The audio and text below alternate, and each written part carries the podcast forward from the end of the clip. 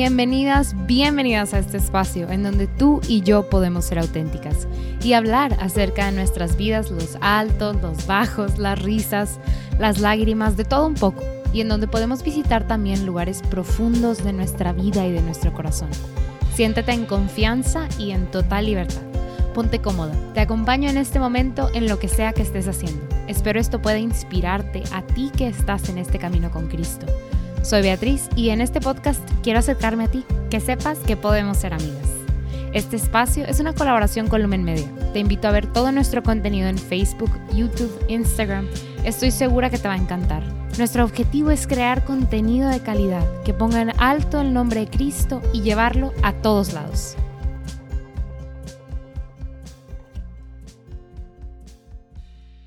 Hermanas, bienvenidas a otro episodio de La Respuesta es el Amor. Hoy tenemos la continuación del testimonio de, nuestra queridísima hermana Fanny. Entonces, si no has escuchado la primera parte, te invito a escuchar el episodio de la semana pasada, porque como que no va a tener mucho sentido escuchar esta otra parte sin la primera. Entonces, si no escuchaste el de la semana pasada, ahí ya nada más vete al episodio pasado. Y esta es la segunda parte del testimonio de nuestra hermana Fanny. Entonces, pues si te quedaste con las ganas de seguir escuchando, viene una parte increíble, una parte de transformación, una parte de dejarle entrar a Cristo, a su corazón. Entonces, pues sin nada más que decir, seguimos con el testimonio. Wow, pero a ver, o sea, entonces está increíble porque eh, esta, esta niña, esta mujer de 19 años, que encuentra la perla preciosa, vende todo lo que tiene, al grado de decirle que sí al graduarse al Señor, irse un año, decirle que sí al Señor, quedarse otros tres años para edificar, pero sigue siendo esta mujer con el anhelo de tener una familia, de, o sea, de encontrar, ¿verdad? Una pareja. Y ya tenías para ese entonces, cuando te regresaste, 26. Tenía 27, 27. 27. 27 y entonces, ¿cómo fue regresar a Monterrey? Regresar a los hielos, a la gente dura, a, o sea, los ambientes más como pesados. Y aparte no, no había caído en cuenta que regresaste bastante frágil. Sí. O sea, regresaste con un problema sin resolver todavía. O sea, con una crisis de quién soy, a dónde voy. Exacto. ¿Y cómo fue? O sea, si ya de por sí regresar de la, de la brecha, regresar de irte de misión es complicado, porque ahora tienes que regresar a, a ser un adulto productivo. ¿Cómo fue para ti regresar? Pues regresar a Monterrey para mí fue muy difícil. Obviamente el miedo profundo de a qué me voy a enfrentar, qué es lo que me espera y más como por esta parte que ya había cambiado como mi corazón de duro, seco, frío a blando, cálido, amoroso, con necesidad de expresar y recibir amor, o sea, y en un momento frágil de tu vida. Sí, demasiado frágil, o sea, porque si algo yo he permitido es que Dios trabaje en mí, pero algo que yo no he permitido en Dios es que trabaje en mi identidad. Y obviamente era algo bien difícil.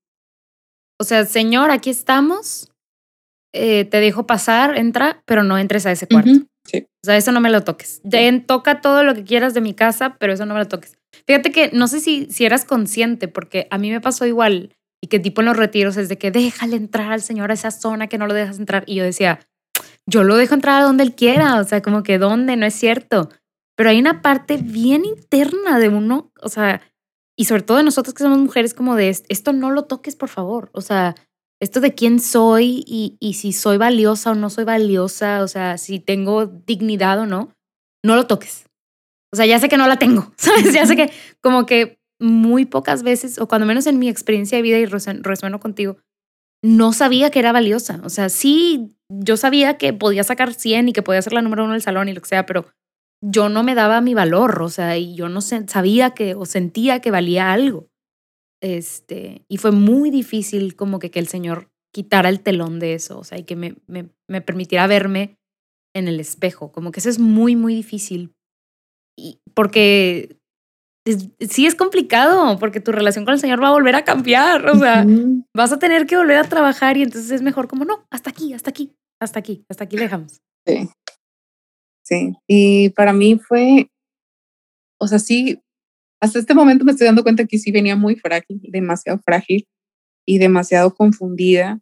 Y era como, señor. Rota. Ajá, de que todo lo que dice ella, ¿qué onda? ¿Que se va a revalidar en Monterrey o qué onda? Voy a encontrar pareja y me voy a casar en un mes o cómo va a proceder mi vida. O sea, voy a sentirme bien y voy a amarme a mí misma en dos meses. O sea, ¿cómo, ¿cómo, se revalida esta materia? sí, o sea, como, como escuela de que, oye, ya me cambié de escuela, revalídame todo esto que ya hice. ya me voy a graduar. Pero no, o sea, definitivamente fue un volver a empezar. Obviamente fue una Fanny súper diferente la que volvió a empezar este proceso. Y era el miedo de decir, oye, otra vez voy a empezar todo y toda la gente en la que yo tengo algo que es como que soy muy desapegada de las personas, mucho, muy desapegada, es algo que no me, me enorgullece, pero sí soy muy desapegada y obviamente muchas de mis amigas de Monterrey y en general amigos, pues sí les, le, o sea, era muy, muy que no, no estaba ahí con ellos, ¿no? O sea, yo sentía como que, ¿y ahora qué voy a hacer? Si todos a los que mis amigos pues nunca les hablaba y cosas así, como que no los voy a tener tan cerca, ¿no? Y, y, ya me acuerdo que me sentía muy, muy triste, encontré trabajo, gracias a Dios, muy rápido. Este, eh, obviamente pues yo seguía sin, sin sentir como de que, que, pertenezco aquí, ¿no? Y decía como que es que mi corazón está en Mérida y Mérida y mi, mi mente era así, como sufría demasiado, demasiado, demasiado. Eh, y me acuerdo que lo que me vino a terminar de golpear eh, y que ahí abre otro capítulo en mi vida me acuerdo que eh, fue un retiro en el que vinieron varias comunidades, viene la comunidad de Mérida, mis amigos, y en ese retiro yo no me siento como parte de nada. No me siento parte de Monterrey, ya no me siento parte de Mérida, estaba como en el limbo. O sea, era como de que, ¿qué soy? O sea, yo estaba muy, tanto ella venía frágil, como ahora es, me sentía así como muy sin identidad. Si de por sí ya no sentía que no tenía identidad eh, propia, y ahora es como que quién soy, ¿no? Sí. Viene algo a, a, marcar mi vida y a golpearme profundamente cuando, o sea, yo he sentido que yo he trabajado mucho, ¿no? Pero más como en la parte de Dios, úsame, úsame, o sea, aquí estoy, úsame como tú quieras y así, ¿no? Eh, pero pues obviamente ni, ni, ni, ni, no lo he dejado. Y estábamos en ese retiro y pues yo estaba muy triste y se me acerca una persona y es como que me dice, Fanny, ya sabes dónde vas a servir y cosas así. Y yo me sentía como, ni me siquiera me sentía bien como para servir. Me quería tomar un break, me quería tomar. Que te encanta servir. Ajá. wow. Sí, llega un momento en el que, o sea, ya sentía como me sentía asqueada y era como que, no sé, o sea, no sé qué voy a hacer en mi vida, ya no me siento bien, o sea, como que eso sentía ya no, o sea, me dolía porque era como, es que esta no soy yo, que esta no soy yo pero yo sentía que también era necesario tomarme un tiempo, un break, vivir mi duelo. Sí, es un duelo, es una pérdida. de haberme regresado y decir como que, bueno, Señor, vuelve a, mover todo esto para que yo pueda estar al 100 contigo, ¿no? Pero obviamente pues Dios no, a veces sí permite y a veces trabaja contigo en el movimiento, ¿no? Y me acuerdo que esa vez esta persona llega y me dice como que, oye, ¿dónde te vas a servir? Pues que ya le dije, pues me ofrecieron este servicio, pero no sé. Me dijo, no, pues métete a la, la misión de, de, profesionistas. Pues yo ya venía de ser hermana mayor de profesionistas, o sea, y de amar y de profundo, y era como que no, me sentía al 100 como para, para regresar, ¿no? A eso. Y, y me dice que me habla como de, de la parte de, de eso, de que, que ahí puedo encontrar a alguien y que no sé qué, yo de que mm, no lo sé. Mm. Y luego me dice que de la nada me dice, oye, ¿por qué no te acercas a tal hermana y le preguntas cómo bajo de peso? Porque puede ser Fanny la mujer más servicial, la mujer más buena, pero al final no se van a enfocar en eso los hombres. Y para mí fue un, como un gancho al hígado. Horrible, horrible, porque era como, ahí yo me puse a reclamarle a Dios. A Dios le reclamé. Y le dije, entonces, todo lo que me he partido el alma en todos estos años no sirve de nada porque los hermanos no se van a enfocar en que soy una buena mujer, en que estoy trabajando en mí. O sea, no se van a enfocar en eso. ¿Por qué? Porque no estoy delgada, porque no soy bonita. O sea, entonces, ¿de qué me sirve todo esto? O sea, son años echados a la basura. Sí. Sí, o sea, volviendo al ejemplo de la revalidación, es como si hicieras tres años de carrera, llegas a revalidar y te dicen no vale nada, y tú dices, ¿cómo que, cómo que no vale nada? O sea, ¿y mis años invertidos qué? O sea, ¿y mi esfuerzo invertido qué? Pero aparte, Fanny, o sea, vuelvo a lo mismo. Tú estabas en un lugar frágil, o sea, en no saber si soy o no soy, quién soy, qué sí soy y qué no soy. Y como dices tú, gancho al hígado. O sea, no nada más es lo de adentro, sino que te dice esta persona que lo de afuera también está mal. O sea, como que, que estás mal, mal y nada. Y, y, y, yo creo que para ti era muy importante porque lo mencionaste al principio. Tú tienes el anhelo de formar una familia. O sea, y entonces parte de formar una familia es encontrar una pareja, ¿no? Y entonces, como que, ¿qué? O sea, entonces te frustró todo, te frustró todo, te dijo como que eso no va a pasar. O sea, a menos que bajes 20 kilos, pues no va a pasar. O sea, lo siento. Sí, así es. No manches. Sí, y a mí me, me impactaba mucho yo, y yo sentía mucho de que si aún así la gente dentro de la iglesia piensa eso, ¿qué espera la gente de fuera?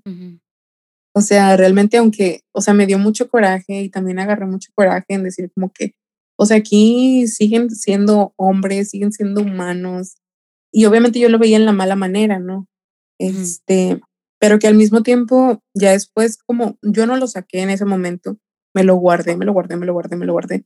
Ya cuando lo saqué, fue un llorar también otra vez y decir como que, entonces, ¿de qué me sirve todo? ¿De qué me sirve todo cuando no vale la pena?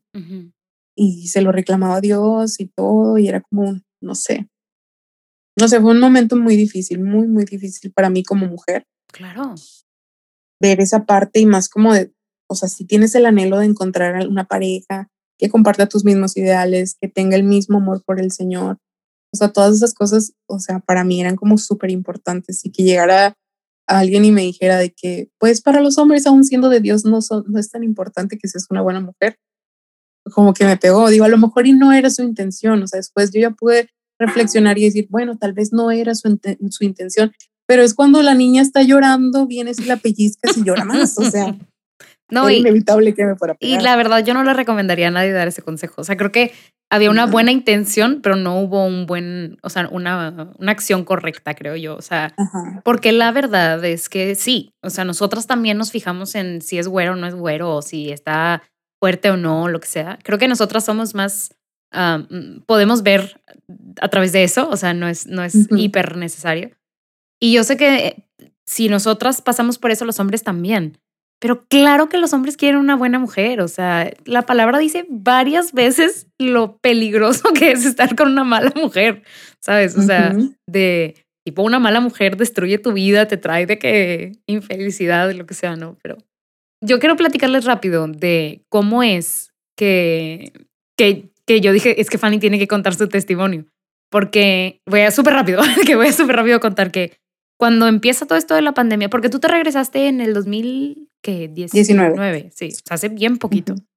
Em, de hecho, llevabas un año y luego empezó la pandemia.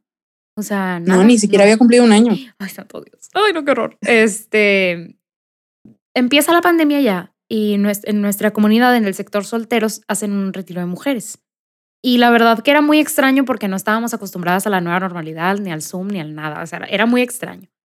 Y ya se iba a acabar la asamblea, quedaban como 15 minutos y fue como testimonios y fue como, ¿qué? O sea, para mí fue muy confuso. Fue una, muy, una asamblea muy padre, porque sí, la verdad, el ambiente entre mujeres es un poquito más como safe space, o sea, puedes hablar sin sentir que tienes que como que cuidar ciertas cosas o así, ¿no? Y entonces, para los que nos están escuchando, Fanny contó su testimonio ahí.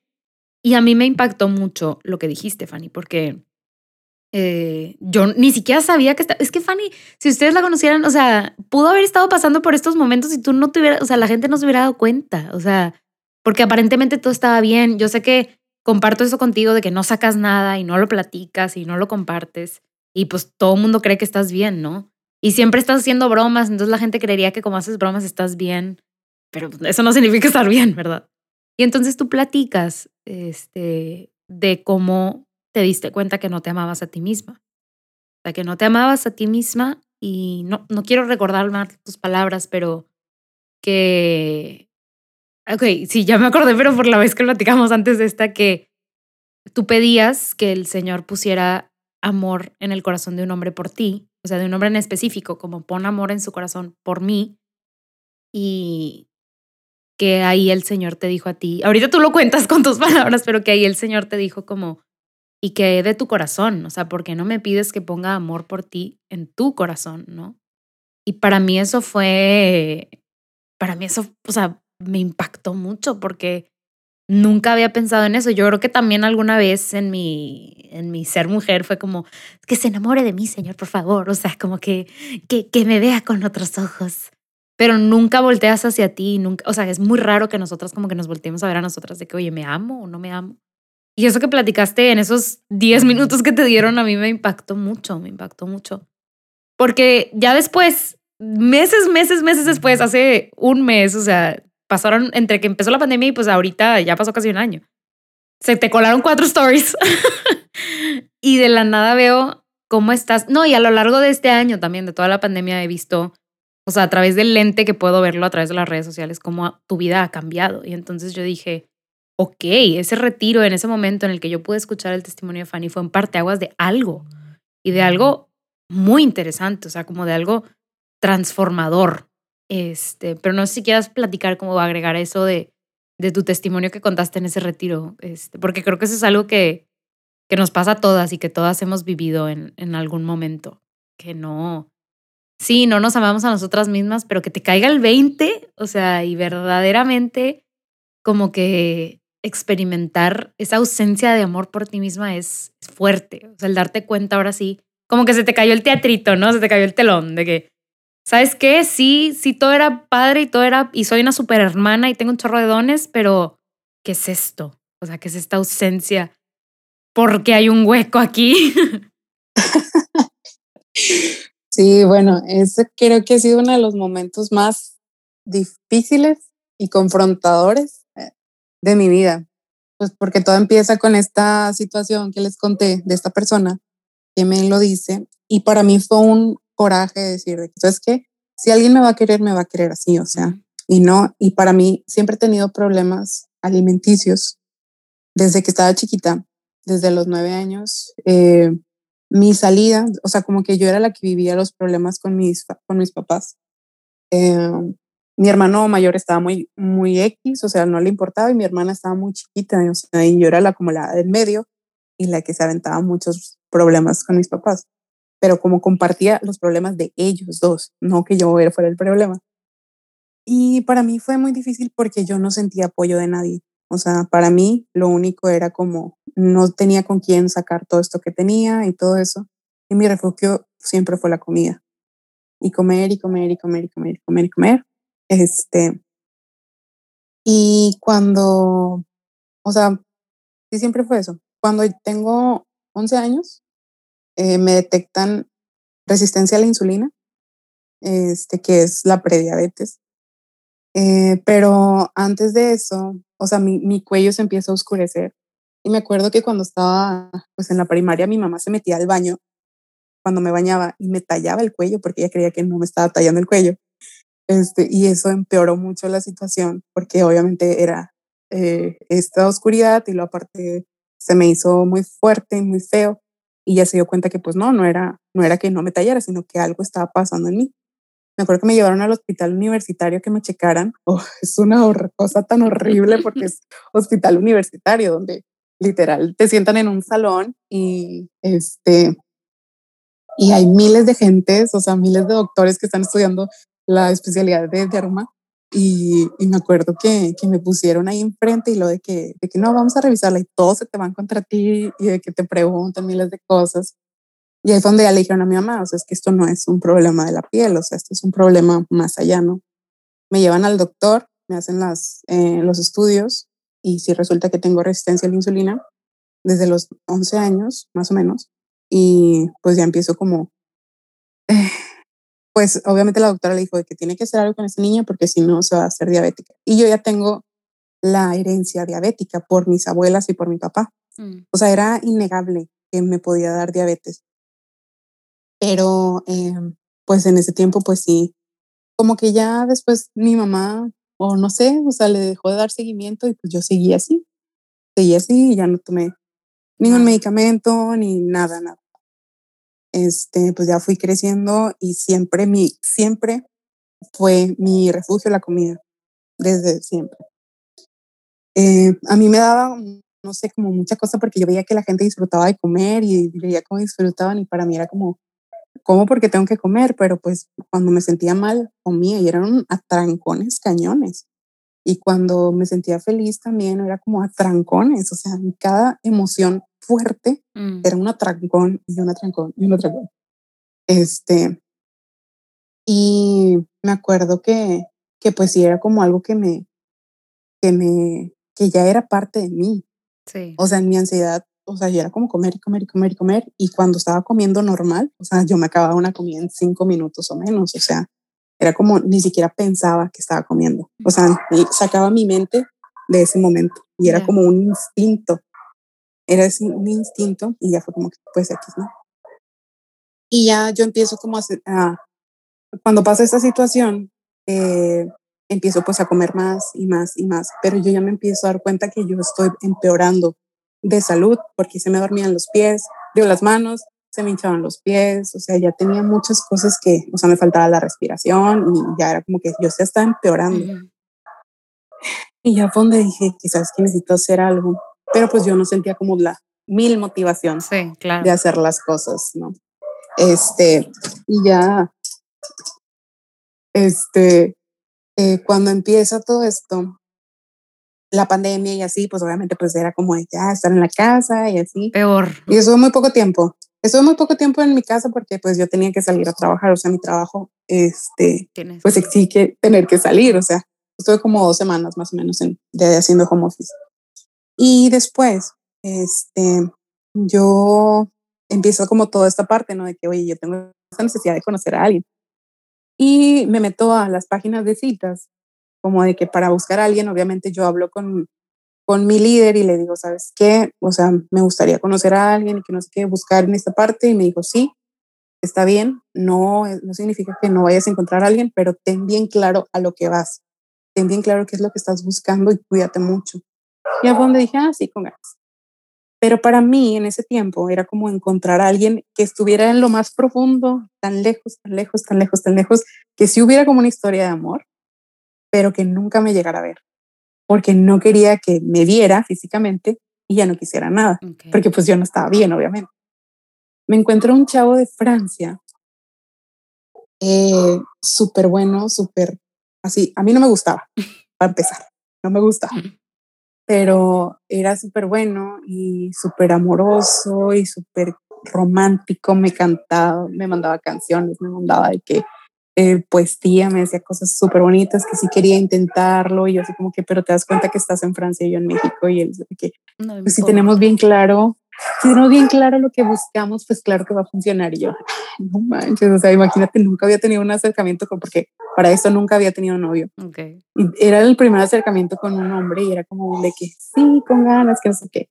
Y yo de que, what? Pero pues obviamente era como de que ya veía su intención y ya era como que, ah, bueno, pues que me guste un poquito y que me guste un poquito, porque pues nada, nada me gustaba. me acuerdo un día él me dedicó una canción súper bonita, me encanta esa canción y yo le dediqué otra canción. Tal de que no me habló en, no me acuerdo en cuánto tiempo, o sea, todo ese día no me habló. Y después, ya fue cuando veo que ese chavo pues sí tiene como interés y así. Y ya fue como que dije, ah, con ganas, o sea, ya, ya se armó, ya se armó la cosa. Y ese día me acuerdo que yo le mandé una canción y no me habló en todo el día.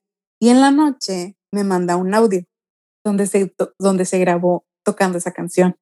Y me decía como que no, pues he pensado mucho en el tiempo en el que te dedico y que no sé qué, y pues la verdad, pues no sé. Total de que me encantó, dije, wow, no puedo creerlo, es súper padre, ¿no? Y súper bonito y todo. Este, y ya fue donde dije que pues sí, o sea, me quiero dar la oportunidad de conocerlo y así. claro, Fanny francesa, o sea, ya se hizo, ya se armó. Ajá. Un baguette, por favor. sí, ya sé. ¿Cómo se dice? Croissant. no me acuerdo cómo se llaman. Iba a decir los, cómo se llaman los caracoles, pero no sé. Ascargo, sí. Eso. ya me veía comiendo caracoles. ya, estoy dispuesta, estoy dispuesta, señor. ¿Y qué pasó? Bueno, pues este chavo, pues, pues sí, como que dije, ay, con ganas, ya se va a dar la cosa, un chavo de Francia, guau, guau. Total de que este, pues yo fui como, pues sí, ya involucrándome más y más y más y más, este, el punto en el que no estaba enamorada, pero sí me gustaba mucho y ya veía como de que, ah, sí, ya se armó con este chavo. Y me acuerdo que, que pues sí me decía como que, oye, pues es que no tengo mucho tiempo por el trabajo y bla, bla, bla. Y así como que, ok, te entiendo, no pasa nada, pues cuando podamos hablamos y así. Pero ya yo sentía una dependencia de él. Okay. O sea, ya tenía una de que es que necesito saber algo de él porque si no, pues no, o sea, no, no sé, como que no siento completa. Así cosas así. Y ya fue me dije que no, pues sé que no. Total de que un día me dice que eran las 8, 8, 9 de la noche aquí, obviamente allá eran como las 4 de la mañana. Y me dice que, oye, este, vamos a vernos. Dijo, déjame te marco y que no sé qué. Yo de que, ah, pues es que no puedo porque voy a cenar con mi mamá. Me dijo, ok, te espero si quieres, pero si me dormí, pues al menos lo intenté. Y yo, ok, está bien. Total de que le marqué y si, si me contestó, seguía despierto, estuvimos platicando, bla, bla, por teléfono y luego pusimos la cámara y ya fue como que seguimos platicando y él me decía como que es que no manches, nunca había sentido algo así, nunca alguien me había hecho hablar de mi familia, de mi trabajo, y todo eso. Y yo para mí era como, wow, no puedo creerlo, o sea, estoy haciendo algo, este, pues con esto, ¿no? Y, y ya de que, total, de que colgamos, se hicieron como las seis de la mañana para él. Y ya de que dije, wow, qué chido. Y obviamente ya me quedé con esa parte, ¿no? Y ya yo lo seguí buscando, lo seguí buscando y ya era más seco, y más seco, y más lejano, y más lejano, y más lejano. Y ya yo le dije, oye, un día en, ah, bueno, para esto, ya sentía mucho como que se estaba alejando y yo ya me empezó a dar miedo. Ok. Y ya yo le dije al Señor de que, o sea, como que me da miedo, o sea, ¿qué onda? O sea, ayúdame, ¿no? Y ya yo le decía, empecé a orar y le decía, Señor, pon amor en su corazón por mí. Pon amor en su corazón por mí una y otra vez. Era una y otra vez. Era por él. Y ya era como que, X, ¿no? Y era una y otra vez y una y otra vez, y así como niña chiquita que le, te aferras a de que es esto. Y este, ya cuando no veía y cada vez se hacía más lejos y más así, una me acuerdo que un día iba manejando y vi unos cerros, no, porque aquí en Monterrey está lleno de cerros. Y, y ya yo le decía al Señor, así como yo sé que tú pusiste esa montaña ahí, pon en su, en su corazón amor por mí. Aferrada la mujer, aferrada. Sí, cañón, cañón, de esos de los que o, o se hace o se hace. Y a donde Dios, o sea, yo siempre he sentido el amor de Dios como el amor de un papá con una niña chiquita. Pero por primera vez en mi vida sentí como Dios me trató como un adulto. Y como papá con una niña adulta, o sea, una mujer adulta. Y ya fue como que Dios me hizo así como que, ¿por qué me pides que ponga amor en su corazón por ti cuando en tu corazón no hay amor por ti. O sea, como que lo, la necesidad de amor que había en mi corazón en ese momento era de mí hacia mí. Mm. No era que yo necesitara el amor de un hombre. Y el Señor fue mucho de que, o sea, por más que quieras eh, que encuentres a alguien que te ame, nadie va a llenar eso. Porque ese es el amor que solo a ti te corresponde llenar. Sí, o sea, nadie lo va a llenar. Nadie nadie. O sea, y era como el Señor así, yo de que, Señor, ¿y cómo? ¿Cómo le voy a hacer? ¿Cómo voy a aprender a amarme cuando me he odiado 28 años de mi vida? Me he odiado, o sea, mucha gente pregunta, o sea, se puede preguntar de que cómo estando con Dios puedes odiarte. Pues sí se puede, o sea, realmente como que sí se puede, es, es real, o sea, puede que nunca te encuentres como te sientas totalmente, pues, bien contigo mismo, que dejas eso al último y eso fue lo que estuve haciendo yo toda mi vida. Sí, es la puerta que no abres. Que Dios Es la puerta que no abres, el telón que no quitas, o sea, vives de, de ti hacia afuera. O sea, yo hago esto y yo para afuera, pero nunca ves hacia adentro. Porque la verdad, o sea, lo decíamos hace, hace rato, es muy difícil. Porque tienes que ver entonces tu miseria. Y no es solo eso. O sea, porque aunque estés con el Señor, tus, de, tus defectos o así, tus limitaciones no se van. O sea, tu temperamento no va a cambiar, tu personalidad no va a cambiar. O sea, vas a seguir siendo la misma persona. Y tienes que amarte así y aceptarte así. Y no solamente eso, sino estar feliz con eso. Y creo que eso es bastante complicado de hacer. O sea, por eso le sacamos la vuelta y le sacamos la vuelta. Pero, pero como que ya no pudiste sacarle la vuelta. O sea, el Señor te dijo como, fíjate que el Señor que es tan y ha sido tan generoso contigo, o sea, ese padre que ha sido como ¿cómo se dice? Que, te ha chiflado, vamos a decirlo así, o sea, de que pone el anhelo en tu corazón y luego te lo confirma y luego te ayuda. Ese mismo te dijo como, ya. O sea, como que se puso, pues como un papá, o sea, se puso, yo te platicaba de mi papá, platicábamos de eso antes de grabar, se puso firme contigo y te dijo, no, Fanny. O sea, como que ya, ya voy a entrar, o sea, ya el, el telón ya lo quité. ¿Y qué, qué pasó? O sea, ¿cómo, qué, ¿cómo reacciona Fanny? O sea, ¿qué hiciste? Pues bueno, después de eso, obviamente yo le preguntaba a Dios de que cómo le voy a hacer. O sea, si ya tengo un patrón de toda mi vida odiarme, ¿cómo de un día para otro me voy a amar? Y Dios fue muy bueno, muy, o sea, es algo que me resuena todavía y que creo que jamás en mi vida lo voy a olvidar, que fue como me dice, así como de bebé tú aprendiste a hablar y a caminar, yo te voy a enseñar a amarte. O sea, como cuando somos bebés no tenemos la conciencia de que vamos a empezar a hablar, de que vamos a empezar a caminar. Nuestros papás nos van enseñando a decir, eh, mamá, papá, de que da unos pasitos y te paran y caminas, pero no tienes la conciencia de lo que estás haciendo. De la misma manera, Dios me estaba diciendo como que no vas a tener la conciencia, pero yo te voy a enseñar. Yo te voy a enseñar como un papá que enseña a sus hijos. Así que pues necesito de tu disponibilidad. O sea, porque era como, si tú no lo quieres, yo no lo voy a hacer. No lo voy a hacer, o sea, porque no te puedo obligar a hacer algo. Pero aquí te estoy dando, esto es lo que necesitas en estos momentos, ¿no? Y ya fue donde dije que, ok, muy bien, vamos a empezar. Y la primera acción, porque ya fue como de, no simplemente así como que, ay, me amo, me amo. ya era tomar acciones, o sea, y la primera acción que tomé fue ir a empezar a ir al psicólogo. Ok.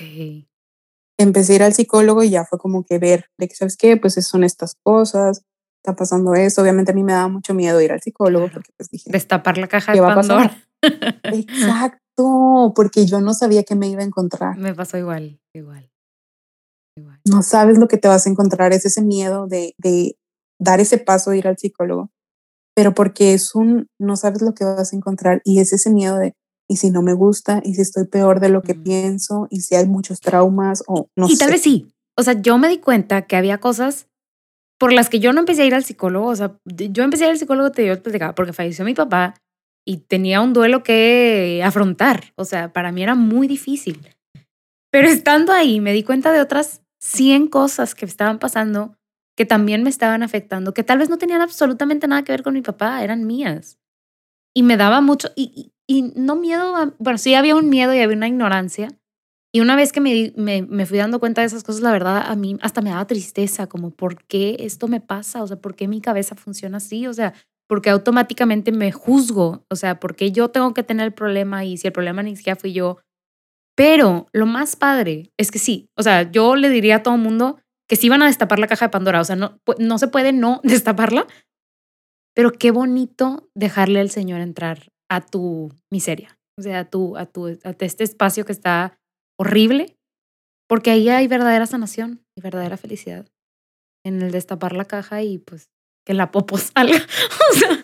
Sí, literal. Porque fíjate que hace un tiempo una amiga me compartió una, una imagen que me, me marcó mucho que decía como que eh, duele mucho porque estamos tratando la enfermedad mm. y no solo los síntomas. O sea, es como, sí va a doler y cañón que te duele como descubrir ciertas cosas en ti. Cañón, cañón. Pero es necesario. Es súper necesario. ¿Por qué? Porque luego ya no, o sea, porque ahí es donde descubres quién eres. Y, o sea, quién, eres, de verdad, esa persona a la que tienes que amar. O sea, eso está bien cañón, porque igual y no quieres amar eso de ti, pero eso es parte de ti. Y tienes que, o sea, es que está bien padre. Sí puedes cambiar, o sea, no tienes que vivir con niveles de ansiedad, digo, yo lo hablo por mí, ¿no? No tienes que vivir con niveles de ansiedad este, funcional toda tu vida, pero es parte de de lo que eres. O sea, es parte de, oye, yo soy una persona, no sé, más ansiosa o más tendencia a depresiva o lo que sea. Y eso es parte de quién soy, parte del plan perfecto de Dios para mi vida, del regalo de Dios para mí. Y yo quiero amar eso como Dios me ama a mí. Entonces es como todo otro proceso.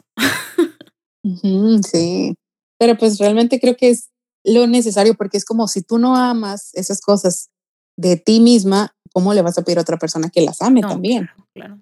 Porque ahí están, ahí están. Y bueno, esa fue la primera acción que tomé, ir al psicólogo. eh, obviamente pues sí fue como ir abriendo varias cosas, ver como esa necesidad de amor de un padre, de mi papá, que siempre me hizo falta, este, y ya muchas cosas, ¿no? Eso ya me fue aclarando mucho.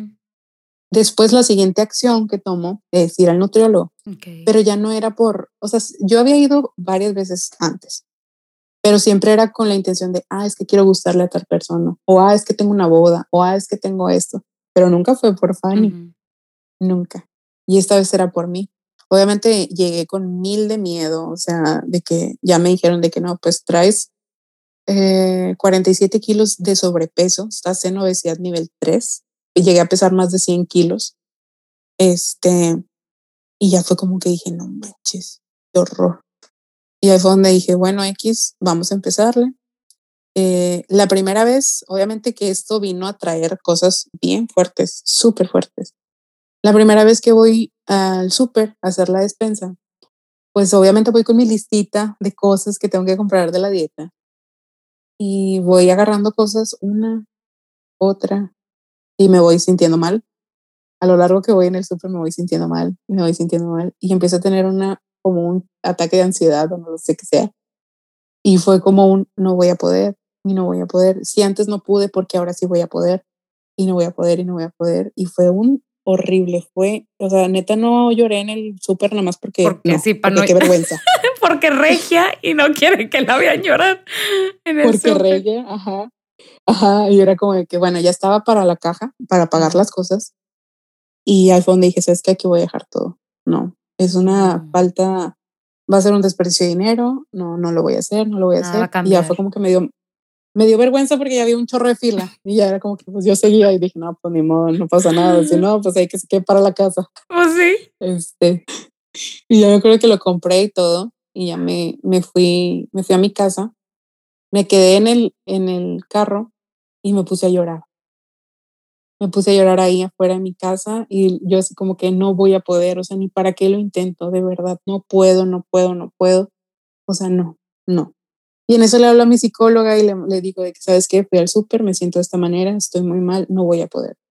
Y mi psicóloga bien, ah, neta, la, la admiro un, un chorro y me dice, sí vas a poder, Fanny, sí vas a poder porque lo estás haciendo por ti y es un paso para encontrar el amor que te tienes. Mm.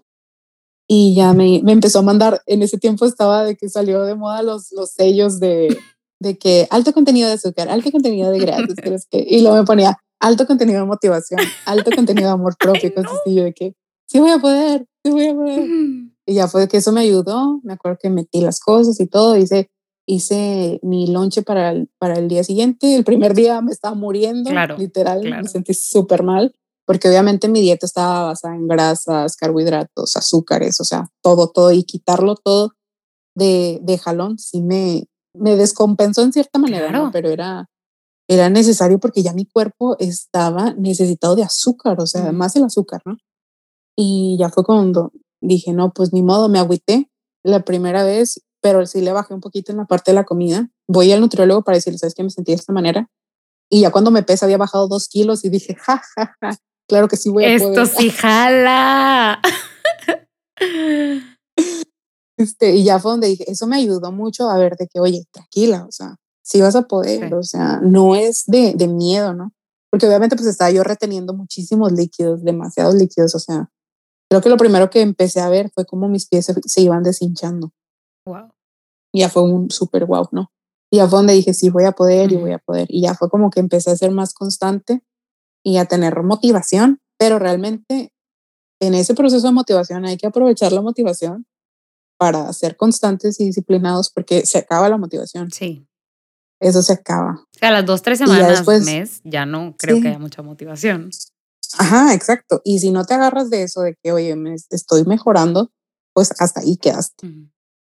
O sea, y, y sí fue algo que a mí me ayudó mucho, eh, empezar a hacer ejercicio y todo, ¿no? Y ya me ayudó mucho a, pues a, empezar como todo este proceso.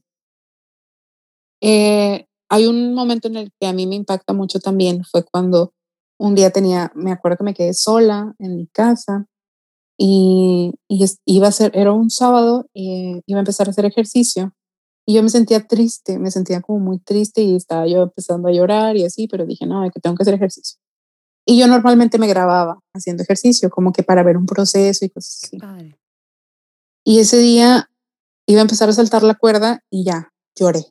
Me solté a llorar, a llorar, a llorar y dije, vale la pena esto, ¿qué estoy haciendo conmigo? O sea, no sé, no lo entiendo y ya como miles de cosas y miles de miedos y miles de, y mil de incertidumbre de saber si lo que estaba haciendo iba a impactar mi vida y así, ¿no?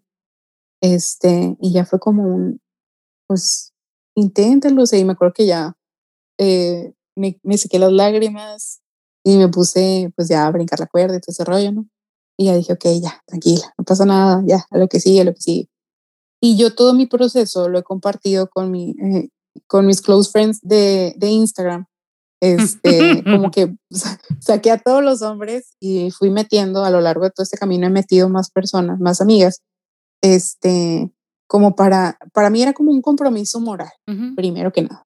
Un compromiso moral con alguien de que, oye, ¿sabes qué? Estoy empezando a hacer eso y quiero comprometerme contigo que lo voy a hacer. Aunque las personas ni se dieran cuenta que lo estaba, me estaba comprometiendo con pero ellos, a ti te funcionaba. un compromiso moral. Pero a ti te funcionaba. Exacto. Sí, eso me ayudó mucho como de que, oye, necesito esto, hacerlo y comprometerme con tales personas a que tanto sentir motivación de su parte o esas porras o así. Claro.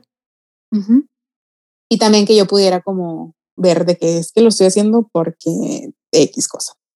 Y, y eso me ayudó bastante, muchísimo, muchísimo. Eh, me acuerdo que el día siguiente ya compartí, que saben qué, porque ese, una parte del video lo compartí con ellas. Y siempre me ha gustado a mí poder mostrar mi vulnerabilidad. O sea, a veces me acuerdo que una vez me dijo alguien de que, o sea, te gusta mostrarte como víctima, pero yo como que, no, realmente a mí me gusta que la gente vea que sí se puede, a pesar de lo que te estás deshaciendo por dentro y que hay algo ahí en tu corazón bien profundo. Sí. Sí se puede salir adelante y sí se puede hacer las cosas que te dan miedo Sí. hacer. Y ya fue donde dije que pues que así son las cosas y así va a estar esto y, y la verdad no me, no me perjudica mostrarme Vulnerable. así como vulnerable. No, y dice San O sea, Pablo, y- cuando soy débil es cuando soy fuerte. O sea, también Exacto. mostrar tu debilidad. O sea, le, le dice a los, a los demás que también eres un ser humano y que también te cuesta. Pero a pesar de que te cuesta, te vales en el Señor para seguir adelante. O sea, no te quedas ahí. Que ningún Sí. mérito tiene el ser fuerte. Porque tú lo has dicho varias veces y me identifico mucho contigo. La verdad que yo me he dado cuenta en lo- a través de los años que no vale la pena o sea, ser fuerte todo el tiempo. Nadie es fuerte todo el tiempo. No podemos ser fuertes todo el tiempo. Y entonces, aprender a amar y aceptar nuestra vulnerabilidad es súper importante. Sí. Y la verdad es como, como te hace, bueno, en cierta manera como que motiva a otras personas a que también lo hagan. O Sí. sea, y es como que no me estoy mostrando como, ay, la víctima, ay, pobrecita, ¿no? O sea, es lo último que Sí. quieres. O sea, que realmente es como si supieras lo que realmente hay en mi corazón y si pudiera abrirte por completo lo que hay en mi corazón, Sí. pues sí dices de que, ay, no manches. Pero compartirlo con otras personas, o sea, que la gente se ve y, y decirle, está bien, está bien mostrarte que no siempre puedes, está bien no siempre ser la súper poderosa, o sea, está bien y se vale, se súper vale. Y ya para mí después de eso fue como un, ok, tengo momentos difíciles, los comparto cuando, cuando sí, o sea, obviamente no era como que cada rato me- Mm. lo compartiera, pero sí trataba de compartir las cosas más profundas y era como que, ah, pues tanto tener ánimos de las personas como también mostrar y poder ayudar a otras personas, ¿no? Claro.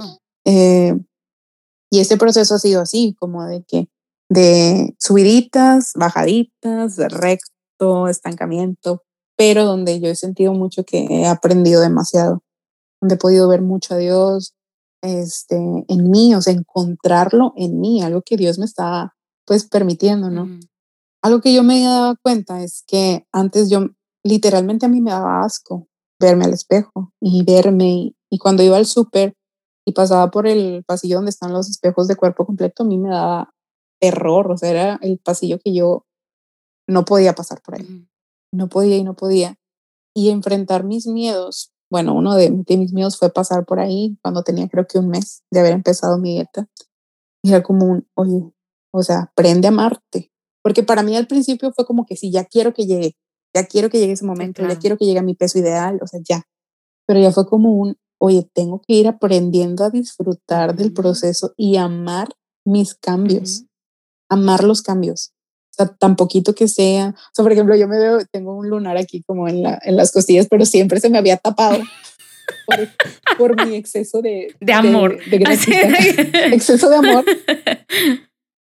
Y ver esas cosas que, por ejemplo, ya se va viendo y todas esas cosas y digo, what? O sea, como que está chido, ¿no? como claro. esos pequeños cambios, esos esas cosas de que, de que ah, esta, esta blusa no me quedaba y ahora ya me queda y otras cosas, ¿no? Como que ir viendo y decir de que, wow, estos cambios que hay, tanto en la cara como en las, o sea, a mí me sorprende y neta me da mucha risa porque me sorprende ver mis manos, mm. Porque ya se me notan las venas y así, y era algo que nunca, nunca se me había visto. Tenías manos de bebé. sí, o sea, sí, de que rechonchito. hay, un, hay un meme bien curado donde está un, un niño, pues que tiene las manitas todas gorditas y está así, y luego aparece, se convierte en una, en una oruga. Son unas orugas. Las bebitos. De los gorditos que están. Ay, no. Y así me veía, así neta. Y, y la neta me daba mucha risa. Pero pues para esas cosas eh, yo disfrutaba de, de ver mis manos, de ver tales cosas, o sea, como que, y era como de que, wow, Señor. Y me iba agarrando mucho del Salmo 139, donde Dios explica cómo hace el cuerpo, mm. cómo va haciendo de que no, pues yo te tejí entre el seno de tu madre, este, creí, fui creando tus órganos, te fui tejiendo tus muslos, o sea, como que esa maravilla del Salmo 139 es algo que a mí me ayuda mucho a decir como que es que Dios me creó hermosa y perfecta y se tomó el tiempo de crearme, de tejer mis músculos, de poner esto, de poner mi lunar, de poner este, mis ojos de esta, de esta manera, mi cabello, o sea, como que todo eso es ir enamorándote de Dios a través de ti De lo que hizo Dios, sí, porque somos creación de los dedos del Señor, o sea, imagen y semejanza. Y no somos una flor, que es muy bonita, somos un ser humano, o sea, creados a imagen y semejanza de Dios mismo. Entonces, yo creo que, no sé si a ti te pasaba que sabías ya todas estas cosas, probablemente ya habías leído el Salmo 139 antes, ya habías escuchado de la teología del cuerpo, o sea, como que ya. Pero esas son cosas teóricas, o sea, eh, la verdad que el momento en donde esa teoría que conoces, eso de lo que te han platicado, se conecta con la realidad, o sea, lo abrazas como una verdad y dices, sí, soy hermosa y sí, soy imagen y semejanza de Dios. ¡Wow! O sea, qué manera tan bonita de vivir, ¿no? Como, como apreciando todo. O sea, hasta que la estría que te quedó o la uña que te sale chueca, o sea, o el pelo que no te gusta, pues te empieza a gustar porque es parte del, del reflejo de Dios en, en, tu corporalidad, ¿no? Yo, Fanny, o sea, como que quiero decirte que, que te admiro mucho y admiro todo lo que haces, o sea, lo que has, lo que has hecho este, como parte de este proceso y también como desde tu servicio. O sea, yo desde, desde que te conocí te admiraba mucho porque eres una mujer muy entregada, este, muy apasionada y, y muy, o sea, que ama al Señor. Este, y que no, la verdad, dentro de todas tus aventuras, O sea, que no le tiene miedo a, a, a decirle que sí al Señor, o sea, y a, actuar en pro del Señor, ¿no? Pero ahora con todo esto que estás pasando, la verdad que admiro mucho eso, eso que tú comentaste, como tu vulnerabilidad, o sea, el que pones allá afuera, porque la neta, y sobre todo, yo sé que si no son de Monterrey no van a entender, pero la neta, el quitarte como el, el, el qué dirán o el no sé cuál y ve, o sea, y ayudar a los demás y buscar la motivación tipo en los demás, o sea, lo admiro muchísimo, como el no me importa, yo estoy, o sea, yo estoy haciendo esto por mí y quiero como inspirar también a los demás, ¿no? O sea, creo que sí obtienes tu motivación de este tipo grupo de close friends, pero también inspiras mucho a los demás, a los y las demás, porque pues sí, esto es como muy parte de las mujeres, pero también le pasa a los hombres, ¿no? Y, y también algo que quería destacar es que un pasaje que siempre me ha impactado mucho en mi vida es el pasaje de, del, de cuando están en el mar y que, o sea, que Jesús empieza a caminar en las aguas, ¿no? Este, porque ya de por sí eso ya es un hecho extraordinario, ¿no? De que un hombre camine sobre las aguas. Pues el mismísimo Dios, ¿no? Pero, o sea, cuando le habla a, Pedro para que camine como hacia Cristo, ¿no? Y que, que salga de la barca y, y, y, empieza a caminar como él sobre las aguas siempre ha sido como una, la mejor, o sea, una de las historias más padres de escuchar, porque es como en el no, y que pude y que se estaba ahogando y que no sé cuál. O sea, a mí siempre me ha impactado y, creo que todos estamos llamados a, actuar. O sea, sí hay un plano de aceptar nuestra realidad y tipo, o sea, como algo, algo espiritual, pero yo soy muy práctica, o sea, yo siento que es súper importante hacer algo por ti. O sea, puedes ir a un retiro y que el Señor te sane y el Señor te sanará. Pero fuera de eso también hay mucho trabajo diario, o sea, es una decisión diaria la que tenemos que hacer, ¿no? Y admiro mucho que tú has tomado esta decisión todos los días de amarte, porque se habla tanto de amor propio, o sea, tú has puesto, para usar la analogía que, que hablaba, el pie afuera de la barca, y no uno, sino los dos. Y ya diste tres pasos y no te has ahogado, y dices como, oye, creo que sí se puede caminar sobre las aguas, ¿sabes? Y creo que se habla mucho de amor propio, bastante, bastante en, al día de hoy, pero el amor propio es prender una vela, ¿no? En tu cuarto y que huela rico. Y el amor propio es comprarte un café. Y el amor propio es comprarte esa dona que te gusta. Al cabo no importa. Y eso no es amor propio, eso es basura. O sea, esos son actos de como de la de doblegar a la voluntad, como de, ay, pues hago lo que me guste y ya. No, o sea, yo creo que esto que estás haciendo y este proceso que estás llevando es, o sea, admirable porque estás pisando sobre de las aguas, es territorio que no conoces. O sea, es territorio, ah, porque dijeras, toda la familia de Fanny es súper fit y siempre ha hecho ejercicio toda la vida y, y siempre ha seguido un régimen alimenticio. Pues no, esto es, este es territorio desconocido, pero un territorio, o sea, de amor, ¿no? O sea, todo este caminar se me hace tan hermoso porque es amarte a ti misma y confiar en el Señor.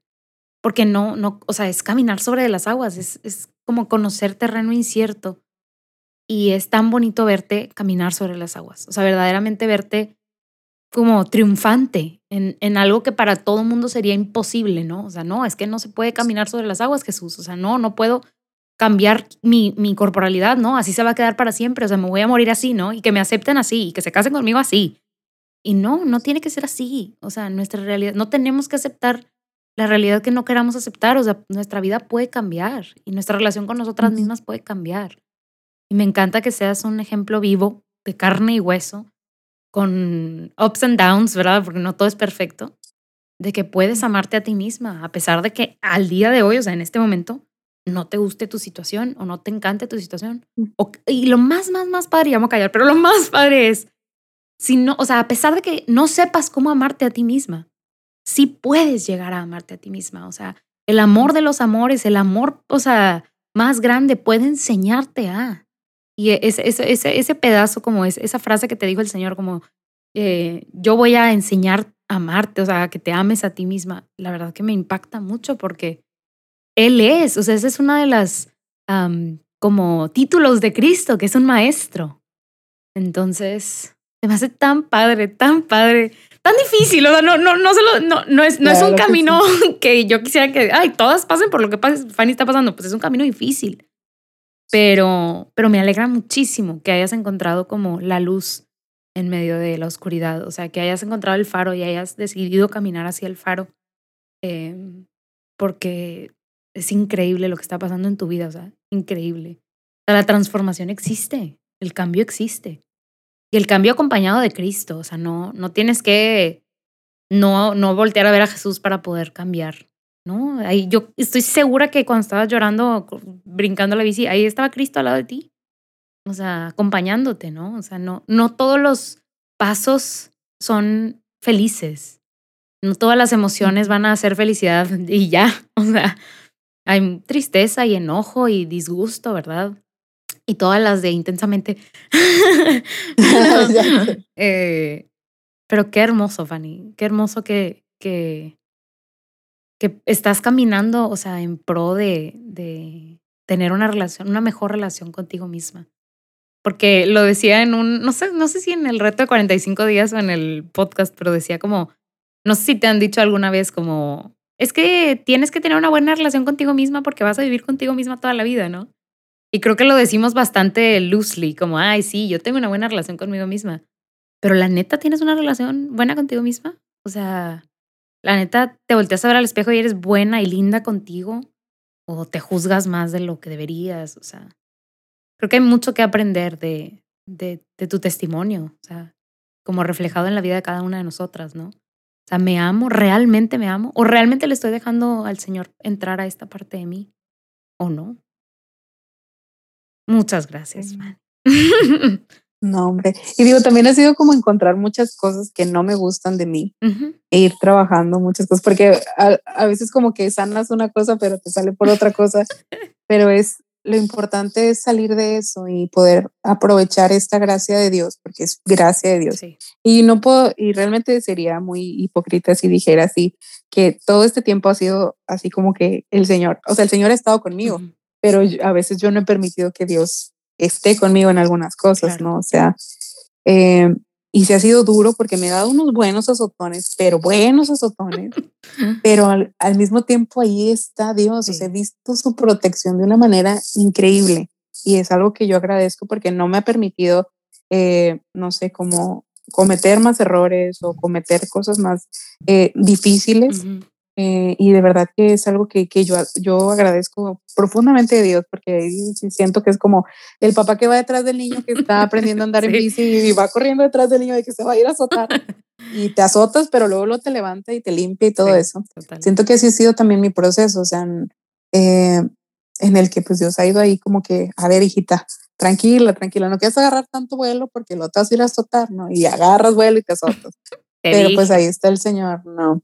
Y, y, nada más como que para cerrar esta última, sí quería como compartir de esta vez que Betty encontró eh, estas historias. Eh, fue porque se me salieron, se me colaron esas historias. Porque era un día hace como dos, semanas más o menos que otra vez me sentía mal, me sentí súper mal, porque es un, no siempre vas a tener la buena actitud, no siempre vas a tener así como que sí, me amo y me veo y estoy hermoso y precioso y que no sé qué. No, no siempre las vas a tener.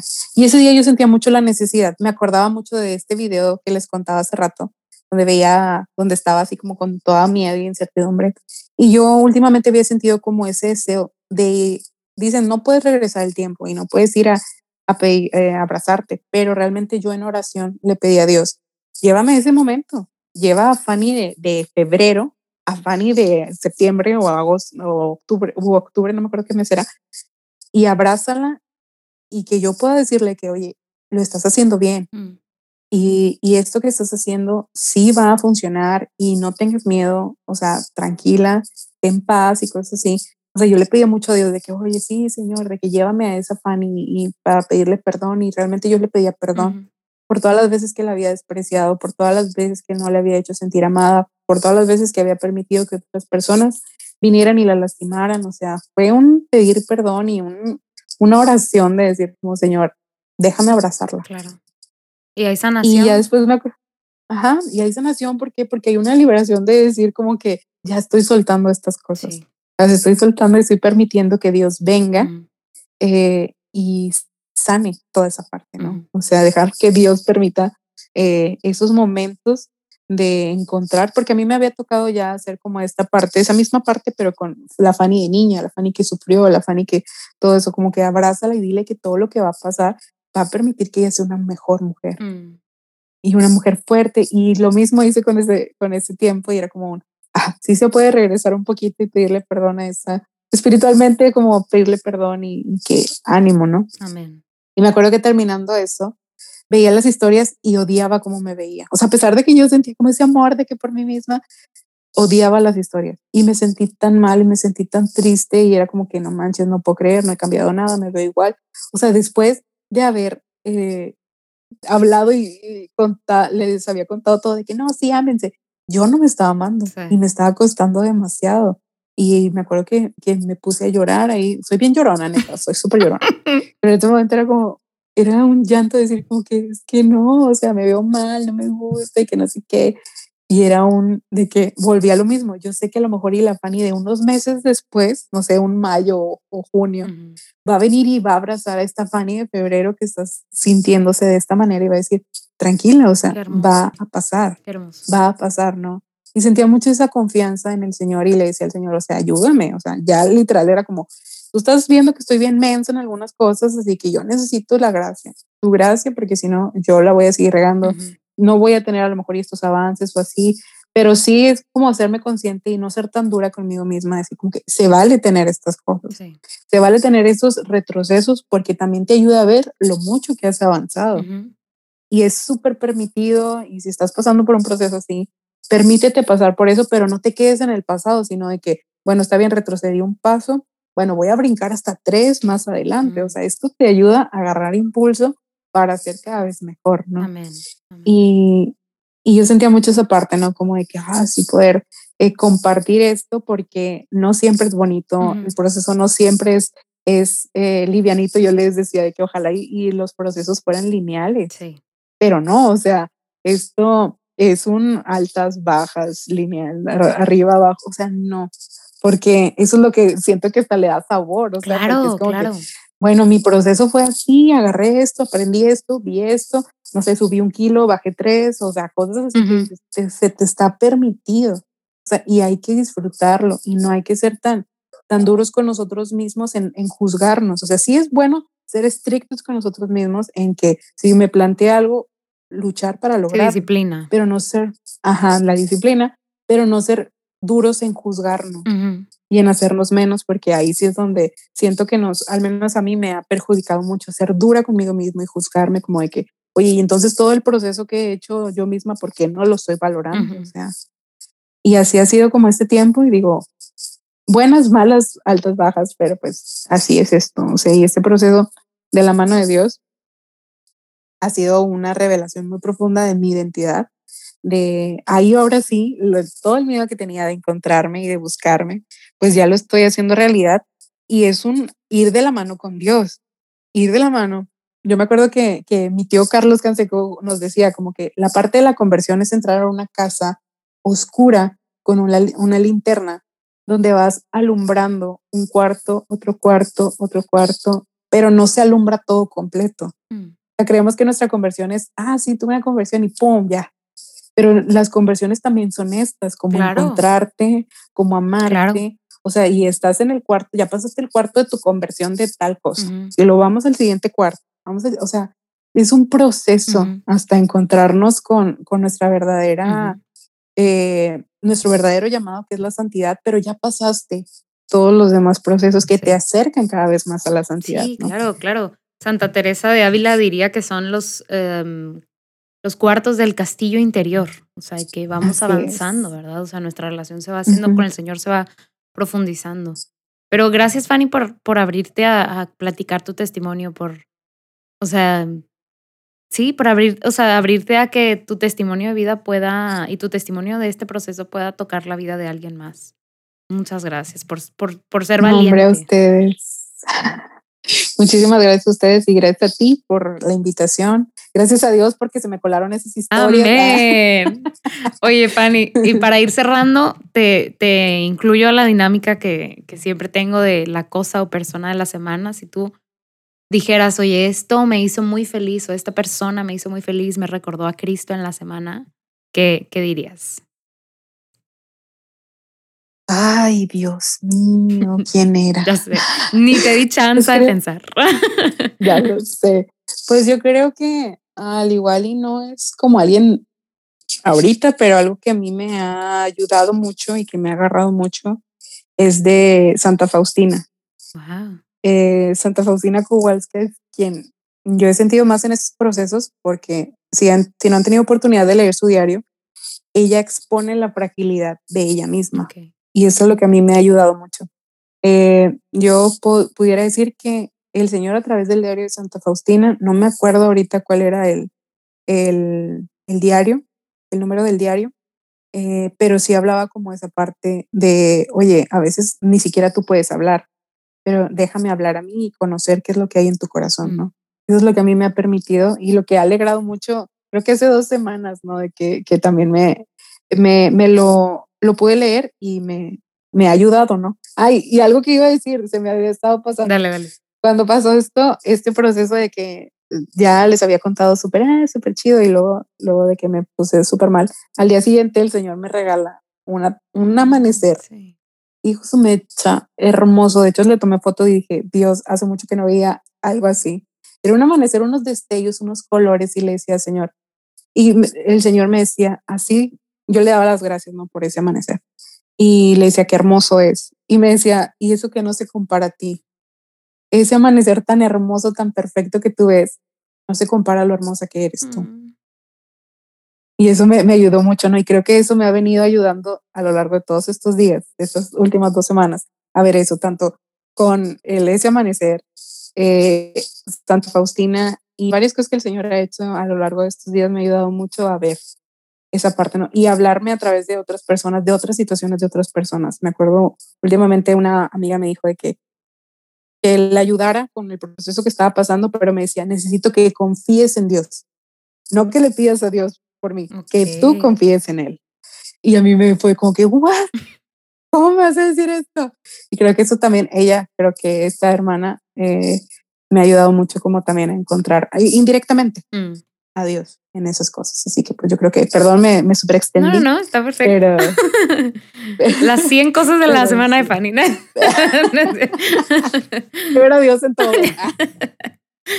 Pido a Dios, eso ya vale por todos. Yo, la verdad, es algo súper sencillo. Creo que son dos cosas. O sea, he estado leyendo el libro de la inteligencia emocional de Daniel Goleman y me ha estado sirviendo mucho. De hecho, cuando empecé a leerlo fue como, pues estas son las cosas de las que me di cuenta en terapia, como mejor hubiera leído el libro y ya, ¿no? Pero bueno, está bien. es parte de... Y también, eh, ya todo el mundo sabe que me gusta mucho la música y descubrí a este cantante este, que canta en inglés pero es música gospel y se llama Kirk Franklin. Igual y les dejo ahí un link en, las notas de abajo. Este, pero haz de cuenta que la música gospel y todos son este, gente de color y tienen, o sea, como una habilidad de canto más, o sea, muy buena, vamos a decirlo así. Y wow, no, o sea, es que la música para mí, la música del Señor, o sea, toca mi alma, entonces esta semana la he tenido, o sea, es, todo lo que he estado escuchando, ¿no? Todo lo que este hombre ha hecho porque tiene una carrera muy, muy extensa. Y wow, wow, o sea, el Señor se vale de todo, de todo para tocar tu corazón. Entonces, esas fueron mis cosas de la semana. Son más así como que del mundo, pero pues está padre. sí, está muy padre. Sí, te voy a pasar, Fanny, el link para que lo escuches, porque está muy bueno. Muy bien. Bueno, Fanny, muchas gracias por acompañarme, por estar aquí conmigo, por, por platicarnos de ti. A todas las que nos están escuchando, también un, un abrazo, un saludo, gracias por escuchar. No se olviden de, este, si están en Spotify, seguirnos, si están en Google Podcasts, Apple Podcasts, poner un comentario. Este, les pido que oren por nosotros eh, en la Lumen Media, en Juan Diego Network, para que podamos seguir llevando a Cristo a través de estos medios. nosotros oramos por ustedes y comprometo a Fanny el día de hoy aquí en su presencia a también orar por ustedes, este, porque reciban a Dios en su corazón. Y si están pasando por algo similar, pues que sepan que sí se puede, que sí se puede, que es un camino pedregoso, que es, que es difícil, que no es lineal, pero que de la mano del Señor todo se puede y que, que podemos ser felices a pesar de nuestras limitaciones, nuestros defectos. Pues ahí está el amor misericordioso y eterno de Dios. Y pues, paz bien.